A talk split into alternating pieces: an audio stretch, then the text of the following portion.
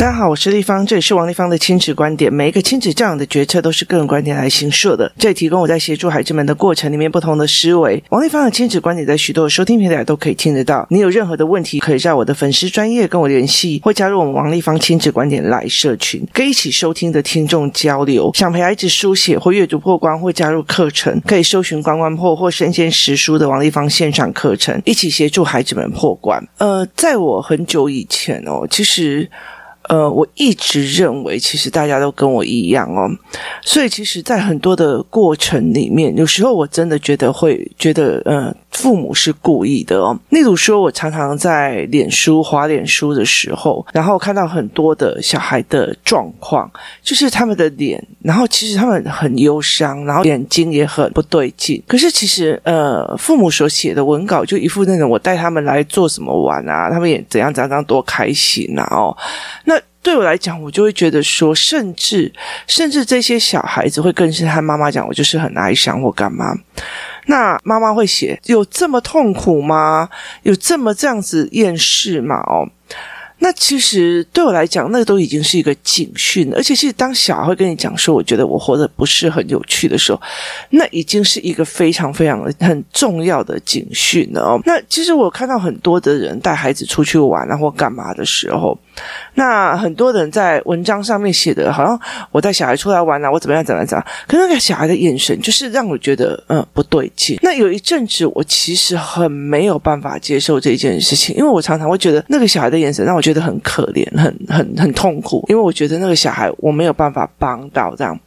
我觉得脸书或者是社交软体，它其实越来越呃所谓的标准化，意思就是说你认识的人你才会在一起，那你点赞的，就是你认同的，你才会看得到，你没有点赞你看不到。那像我们这种偶尔划过去随便看几率这样子的人，其实我觉得呃我几乎就不会看到这件事情哦。那后来我觉得在看这件事情的时候，我真的是很不舒服。后来到最后我就开了呃呃平日班，那平日班当然来的人有。非常非常的多。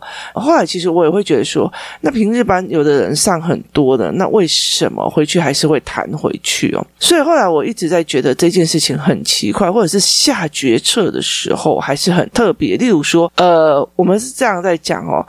呃，如果我们在判断一件事情哦，以结婚来讲的话，呃，你在判断一件事情，如果你只看到哦那个人好帅，好，那你就结婚了，那当然不一定是会有好结果。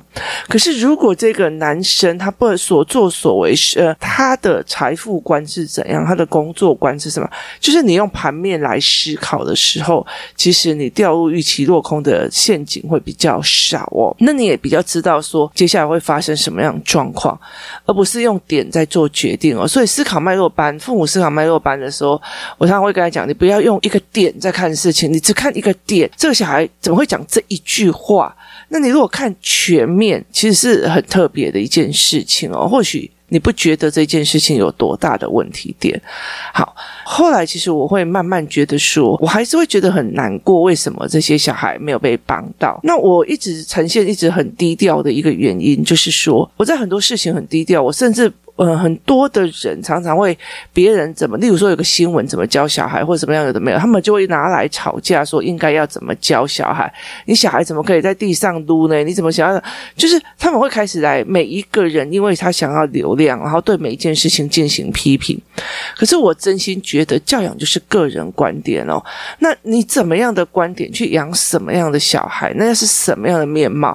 其实是个人观点，没有人应该要去跟别人讲说你要做成。我心目中的完美妈妈，或者是我心目中的完美爸爸，每一个人心目中完美都不一样，而且更何况我们并不需要完美。所以，其实，在这一段时间里面，我常会想这些：为什么这些妈妈看不到哦？呃，后来其实，呃，我一直受困于这个东西，因为我会觉得那个小孩很可怜，或干嘛这样子哦。那后来，其实到了后面，我才真正的理解，或者是呃，莫名其妙，我看了一。出剧哦，才真的理解一件事情，就是说每一个人，而且是我老实说，在很久以前，我在命理界的时候，在看一些事情时，人家有提醒我这件事情哦。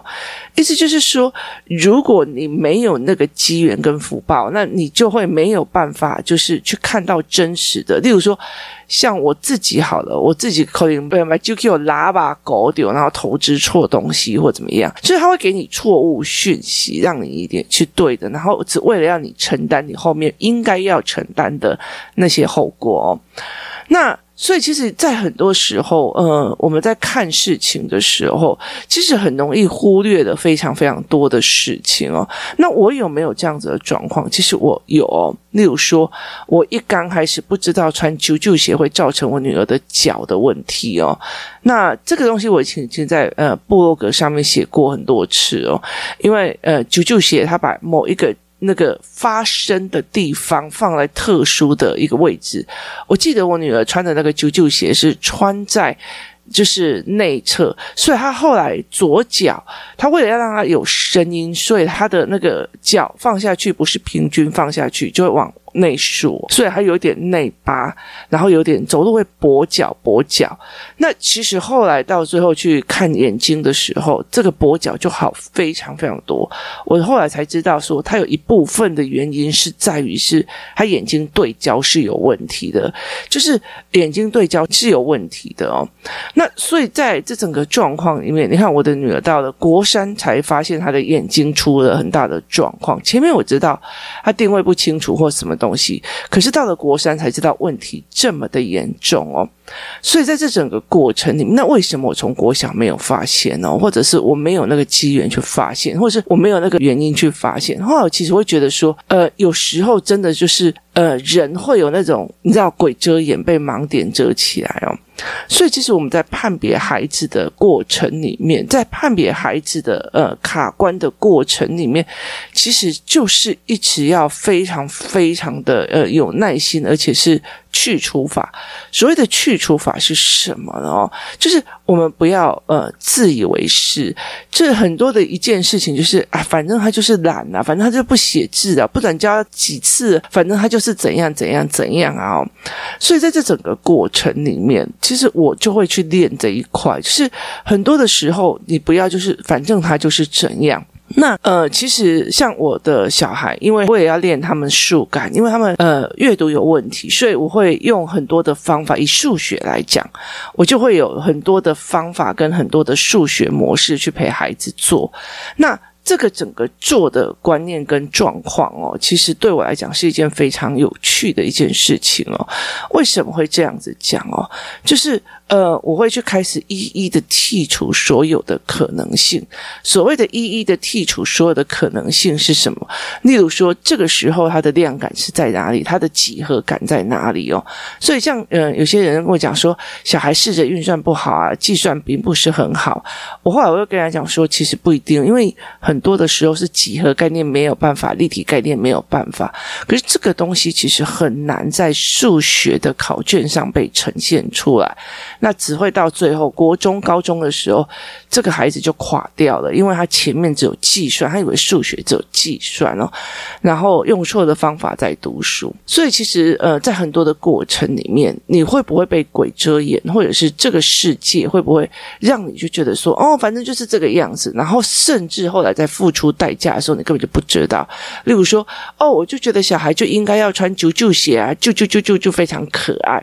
可是我到了呃小孩子国小三四年级的时候，我发现他脚一跛一跛的时候，如果我还没有意识到是当初的那个选择造成我这样。所以我就开始拜托我叫你走路端正一点，你是没有听到是吗？哈，所以其实，在社群里面，赖社群里面有很多人在问我的小孩啊，都已经叫他要端正姿势了，他头还是歪一边哦。那头歪一边哦，以那个小郭老板来讲的话，他在验小孩的状况的时候，其实他就是因为对焦的问题，角度必须要对焦才可以哦。那我女儿一直到了呃，就是要会考的前一个月。他才发现呢，就是他的对焦除了上左右对焦，上下对焦也恶化了。为什么？因为大量的在读书，还有他其实就是国中的时候是荷尔蒙增长的一个大的事件，它会影响到非常非常多。所以其实，在很多的过程里面，你会到最后才发现，原来问题在前面。当初我做的某一个决定，所以我们在对小孩子下定论的时候，他就是懒啊，他就是不读书啊，他就是怎样啊，他就是。那个时候，其实我觉得，那对来讲，你只是找了一个墙面，就是找了一个不用再去面对的一个呃理由而已。就是这种话，其实是一个退缩的语言哦。我端午的时候带着我的们家小孩去那个山上，这样要露营，那我真的没有做功课，所以我才会挑选到一个霸王级的营地哦。然后那个营地，我光开车上去，我真的省得手都抖快个不行。我从可以考驾照就去考。考驾照，然后考完了以后，我就是带着我的呃妈妈跟阿姨们到处去去环岛。我觉得很多的山路我都开过，很多的东西我都看。我中真的是觉得没有开过这么难的哦，真的是觉得自己的每一个转弯都觉得自己的车子要摔入山谷里面哦。所以其实在这整个过程里面，我就会非常非常的紧张哦。可在这次整个过程里面哦，孩子的爸说：“要不然给我开，阿爸给我开。”其实爸爸其实是生病过，所以对他来讲左右的方向是更不好的，他就是他在判别左右的呃方位其实是有问题，所以我才不敢给他开车。可是当你正在面临一个法夹弯的时候，上坡法夹弯或下坡法夹弯，那你必须要。先转一遍过去，再倒退一下，然后再打死转到底，然后再转上去。当你往后的时候，你是因为在很陡的斜坡里面，然后你后面又加了一些露营器材，所以你的车子会往后开始要跑到悬崖里面。然后我的车又不是很顶级的那种所谓的就是四轮驱动啊，所以其实你必须要非常快速，然后用很近，然后往前冲。然后你再冲的时候又怕撞到前，因为它是法夹弯嘛。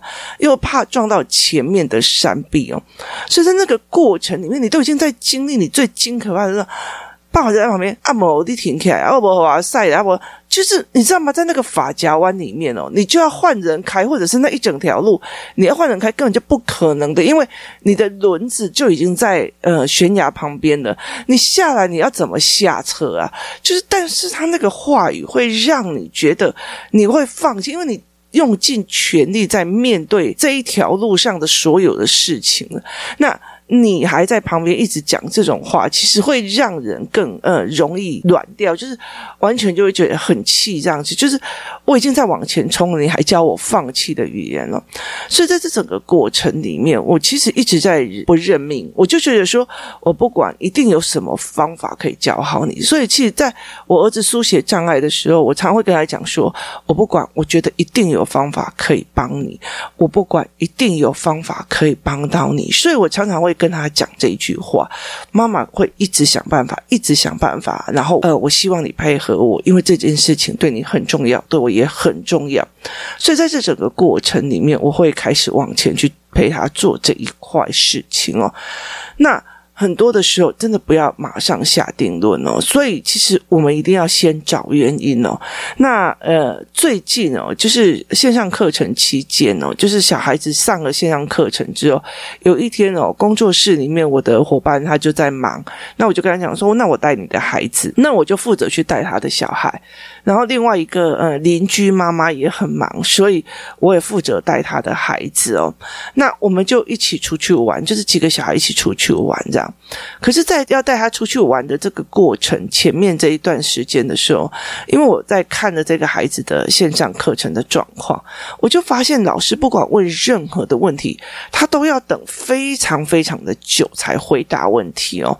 然后呃，甚至别人在问他问题，他也会等非常非常久。所以他妈妈就说，他就是都要等很久，他就是这样这样。那。呃，没有办法快速反应这一件事情哦。其实有很多的教学方法，例如说哈，例如说，现在小孩已经很久没有玩红绿灯停，红灯停，绿灯行，或者是。一二三，木头人就是我听到声音，我马上要反应；我听到声音，我马上要反应哦。或者像打地鼠，就是地鼠跳上来，我马上要拍下去；地鼠跳上来，我马上要拍下去。那我其实很比较呃推崇的，就是像那种玩具反斗城，不是玩具反斗城，是那种汤姆熊里面那种空气悬浮的那种冰桌，有没有？就是球弄过去、弄过来、弄过去、弄过来那样子的状况。所以其实我就说，你应该要用这样子的模式去带领孩子去做哦。那在这整个过程里面，其实是非常呃有趣的。他就是，我就觉得说，他这反应很慢。那那一天哦，我后来就带着这群小孩跑去那个一零一楼上，因为那天可能会下雨。所以我们就在想说，一直很想要去一零一哦，因为小孩的国语课本上面有讲到一零一里面的那种说阻尼器，所以我就想说，就带他们去。那因为现在特价，特价意思就是大人一个人三百，还可以带两个二到十二岁的小孩过去哦，所以我就带了。呃，两个小孩过去，然后另外一个妈妈有带的，就是扣打是两个小孩，然后就一起上了一零一这样子。那上了一零一之后，我们先到了呃最顶楼的户外区去看，看完了以后进去。那那时候我就问我女儿说里面是什么，她就说一些卖小玩意的地方。那我就过去看，然后过去看的时候，我发现它是一个卖那种所谓的飞机用品纪念品的地方。那我就觉得为什么会在这九十几楼做？结果后来我发现它是一个摊位，它可以体验模拟飞行哦，它可以模拟飞行这件事情，也意思就是说，你可以去体验在驾驶舱里面开飞机的样子跟样貌。好，那那个。价钱就非常有趣哦，就是单人的是五百，双人的是五百九十八。那我就看着那个东西哦，就指给我儿子看，你看他意图使人要买双人的哦。然后我就问他为什么，我就说他意图使人要买双人的。然后后来到最后我们就付了款，因为呃我带的是四个小小孩加上我女儿算大人了嘛，她已经十五岁了，所以还是大人价。那个对方就跟我讲说，因为疫情期间人很少。所以他就让我们就是五个人可以就是都摸一下那个机器。那后来到最后一去的时候，我就发现了一件事情：他为什么要两个人？因为正驾驶跟副驾驶哦，他 一起讲，一起讲的时候，一个人负责呃起飞，一个人负责降落。它里面真的是完完全全的，就是呃飞机模拟去去模拟你怎么开飞机哦，然后。这个时候我就看到这个孩子，这所谓就是别人问他问题都要等个好几秒，然后才会回答这样的这个小女孩哦。那时候我们就一直以为说她是不是听到然后反应就会慢，结果后来因为在开飞机的这个过程里面哦。他这个人讲解了之后，然后结果叫他往右拉就往右拉，叫他往左就往左。为什么？因为这个解说员教了一次之后，这个解说员是在这一个所谓的呃正驾驶座的右后方，也意思就是说他没有看到脸对脸，所以其实他只要听声音的时候，动作其实是顺的，所以。他动作是顺的，在那个时候我就观察到，听了以后马上做动作这件事情，这个小孩是可以的。所以其实像那种什么红绿灯啊，然后一二三四停，好，这个东西对他来讲，小时候有玩过，所以他 OK 的。好，那我就撇除了声音进去了之后，他动作反应慢的这一个可能性，他只是不熟，可是他没有那么的慢。好，那所以我才会理解说，哦，这个小孩一定要撇除这一块，因为我觉得他没有这样。那后来我就开始在想说，那应该是。人对人，意思就是说，我看着你，我在想你到底要的答案是什么，或者是我说答案的时候你怎么看我？我说答案的时候你怎么看我？其实在看很多的小孩哦，他们都在讲说这小孩生性害羞或生性怎样怎样。其实对我来讲，这个东西是不成立的哦。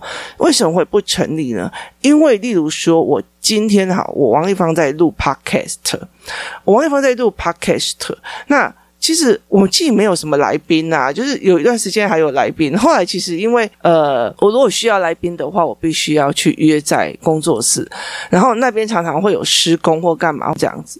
那我其实很明白的知道，Podcast 就是把我最近或者是我常常在面对小孩的状况做一个分享或记录。其实它最重要是一个记录的过程，让每一个妈妈可以就是以后未来想要知道某些事情的时候来可以来看一下，以后要看什么问题的时候可以来看一下。然后我的孩子们未来想要知道当初我妈妈是怎么处理事情，丽芳姨是怎么处理我们这块事情的时候，他就过来呃看一下哦。所以在这整个过程里。里面，他在这整个过程里面，他就可以去理解这一件事情。好，当他可以理解这一件事情的时候，他就可以明白知道我们到底为什么这样子做，并不一定完全是正确的，但是他是呃，算是至少是有善意，想要起心动念都为这些孩子们好的这样的心情模式去陪伴这些孩子哦。所以其实呃，小孩子会害羞很大的一个原因，是因为我在看着你，你到底要我什么答案？我想的是你。可是呢，像我在录 podcast 的时候，或者是我在演讲的时候，很大的一个概念是，我想把我知道的东西传达给你。所以，当我们想要传达的欲望非常非常的大的时候，很多的东西就没有害羞，就是意思就是我常常在讲的，你的知识性，你的知识性。有些小孩只要讲到八卦就非常兴奋，说：“哦，丽芳，我告诉你，我们班班的谁谁谁怎样怎样怎样，我们班谁谁谁怎样怎样怎样怎样。”好，这些东西他只要有八卦性，他就会非常非常的兴奋哈。但是他想传达的东西，有些小孩就会跟你讲说：“嗯、”地方，我告诉你哦，我跟你说，那个飞机啊，它有怎样怎样的形式啊，它是什么样的款式？好，他想要告诉你，因为它是知识性，是飞行知识性哦。那像我儿子，他就会。呃，像今天早上我带他去练球，练球练练练练，他就一直跟我讲说：“妈妈，你知道吗？如果从一零一丢下一块硬币，他其实不会去伤到人哦。”那我就说为什么？他说：“因为我在从一本书里面看到的。”那我说：“你为什么一直想要说？因为那一天我们一直很想要从一零一丢一块硬币下去，但是都被姐姐制止。可是我想要告诉他，这一个方式其实是不会伤害到人。那我就说：那你回去可以拿你的论点给我看嘛。”他回到家就去找那个书，然后拿给我看。哦，原来。硬币是圆弧形的，然后再加上，因为它有一个扁扁的平面，所以那个空气的力量阻力会让它呃没有那么的，就是冲力那么的大，所以其实它并不太会伤害到人。可是你如果从一零一上面丢下一支钢珠笔，它可能会穿透地面，因为它并不是圆的，因为它是钢珠笔，所以是细长型的，所以它会直直的垂下。所以其实他在讲这个东西的时候，我很想跟你讲，我不管现在在打篮球，现在在吃。饭，我在干嘛？我就是想要跟你讲这件事情的时候，他们就不会害羞。所以，其实当这个孩子人生很乏味，没什么好讲的，又一直在不知道你要的答案是什么的时候，他就一定会害羞。那所以，对很多妈妈来来讲，他就会觉得说，他就会害羞这样。所以在线上课程的时候，老师在问同学的时候，他要的是一个答案。它不是一个公开讨论的东西，所以其实孩子会一直觉得你要的答案是什么？你要的答案，那你们怎么看我回答的样貌？好，那这样光想这两个，而不是想答案。如果老师讲什么五加三等于多少？八。好，你马上想的就是五加三等于八，而是五加三等于我想要回答八，不知道大家会不会觉得我怎样？然后大家会不会觉得我的声音很吵？大家会好，那个时候你就会延迟的东西哦。所以，如果我们在看孩子的问题的时候，我如果直接讲，哎，那个小孩就是闭俗的，啊老师问一句，然后这边等五个小时都还没有等到他回答什么的，怎么样？好。我就错失了我去考虑这个孩子他这么慢的可能性到底是什么，我就没有办法抽丝剥茧，一样一样的去陪这个孩子去找出他的原因点。好，那。这样子我就更没有办法帮他，所以当这个孩子对我来讲，我就会觉得说，好，那他如果他们意识去用这样，我必须第一件事情是加强他的知识含量，第二件事情就是让他认为，其实说话这件事情是可以调整的，没有绝对对，也没有绝对的错，这才是一个非常非常重要的一个概念哦。所以怎么去陪孩子想这件事情，是一个非常。常有趣的，我怎么去呃陪孩子去思维这件事情？怎么陪孩子去想这件事情？或者去看到孩子的关卡？有时候真的就是你看不到，就是看不到。像我妈妈一直到现在，她还真的完全不知道。她只觉得我们小时候的咖啡要读册，她完全不知道我其实也有眼睛对焦的问题，我有阅读的障碍的问题，还有我阅读的方法是需要逻辑思考性的，不是就是整篇背下来的。她到现在当然都。还没有发现这件事，而我在这整个过程里面付出了非常多的。就是走冤枉路，代价，然后跟着冲冲撞撞。我并不是怪我妈妈，因为在这整个过程里面，我觉得我如果没有经历这些，我现在很难去同理我的小孩读书的状况，跟他们读书的卡点。我觉得老天爷安排一定都有他的道理。可是，在我们在面对孩子的时候，不要那么快的去下定论，而且其实要抽丝剥茧来看很多的事情。很多的时候，有时候其实我们太在意了我们做了什么，而忘记忽视了去看孩子的眼神，到底是遇到了什么问题，他的哀伤来自哪里，他的不快乐来自哪里哦？那。其实我觉得小孩子开心起来，那个眼睛都会发亮的光，那样子哦，然后看着你眼睛都含爱的样子，那种东西实在太迷人了哦。或者是你在跟他聊知识的聊得起来的时候，那种状况实在太好玩、太迷人了。所以希望很多的父母你们都可以去享受到这一些哦。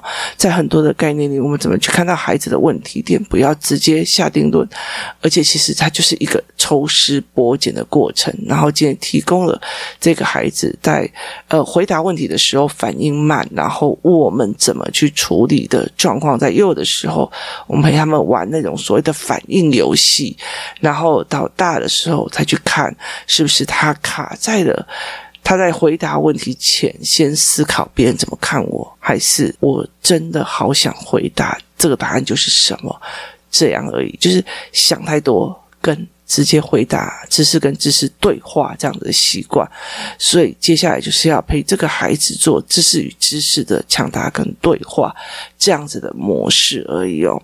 所以其实陪着孩子一关一关破，他并不是性格的问题，他其实有很多的时候是他不能。最近在呃做一本教案，就是不是我不听，而是我听不懂。那这一本教案我们会之后发行。然后那个时候，我会告诉你为什么要出这样的教案。今天谢谢大家收听，我们明天见。